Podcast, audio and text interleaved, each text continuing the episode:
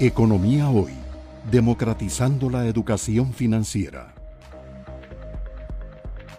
Gracias por estar con nosotros en un nuevo programa de Economía Hoy, diversificando y democratizando la educación eh, financiera. Eh, el día de hoy tenemos un programa especial eh, con el señor ministro de Hacienda, don Elian Villegas, a quien quiero darle la más cordial eh, bienvenida. Eh, ha sido un gran colaborador del programa de Economía Hoy. Eh, siempre ha estado dispuesto dentro de su agenda apretada de atender nuestros requerimientos y en vista de que hay una serie de temas alrededor de las finanzas públicas, pues decidimos invitarlo a este programa. No vamos a iniciar eh, sin antes pues agradecerle. Este programa no podría ser posible sin el apoyo de los patrocinadores. Recuerden que este es un programa de responsabilidad eh, social, no persigue el fin de lucro. Lo que, lo que buscamos es la educación financiera, la educación económica de la población, eh, tan fundamental, tan importante.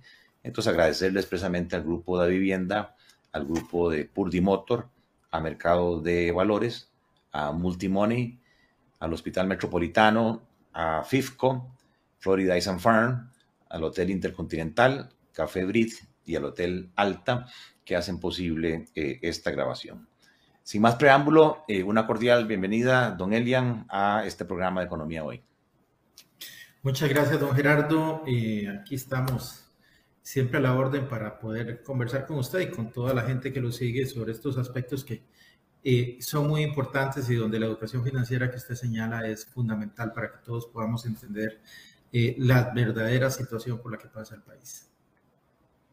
Muy bien, antes de arrancar eh, con temas, digamos, de, de, fondo, a mí sí me gustaría a título personal, uno que ha tenido la experiencia y usted también de pasar por puestos de alta responsabilidad que generan definitivamente mucho estrés me gustaría eh, saber expresamente cómo se siente don Elian Villegas prácticamente 16 meses después de haber asumido esa silla caliente, ardiente, tercer ministro de Hacienda de este gobierno.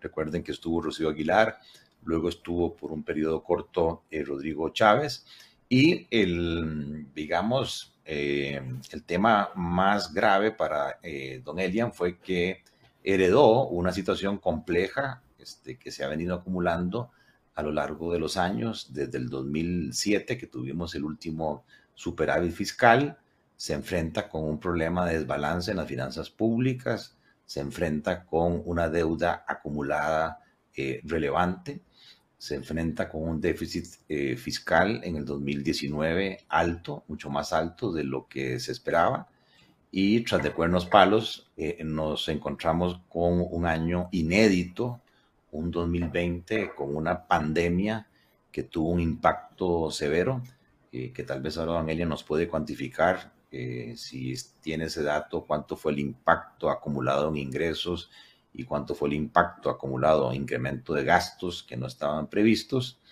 y entonces ante ese entorno uno tiene que ser objetivo y juzgar eh, la ejecutoria.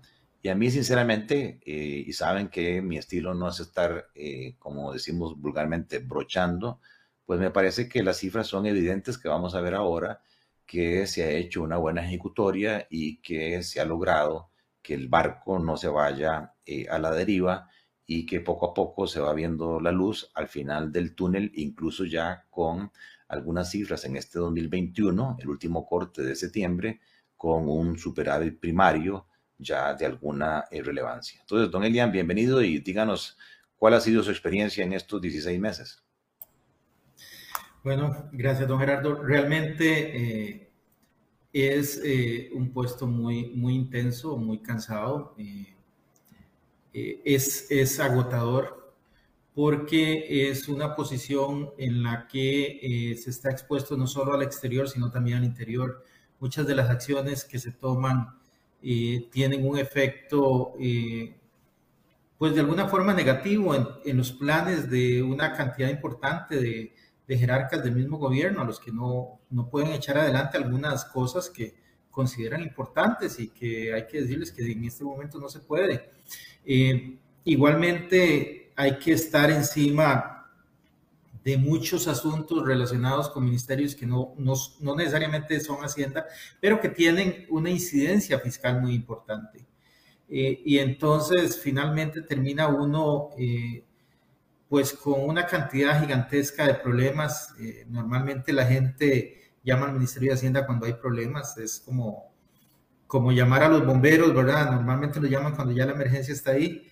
Entonces, a nosotros un poquito eso es lo que nos toca y el único tema es que nos toca todos los días, entonces realmente termina siendo una posición pues bastante, bastante agotadora. Eh, y sí, sí paso a entender por qué normalmente hay varios ministros de Hacienda en una administración, porque normalmente eh, este es un puesto que, que uno lo resiste, el cuerpo y la familia lo pueden resistir un par de añitos, pero más de eso se vuelve difícil porque realmente es muy intenso. Sí, alguna gente dice que no tenemos ejército y que por lo tanto este, el año militar es pasar por el Ministerio de Hacienda. Economía hoy, democratizando la educación financiera.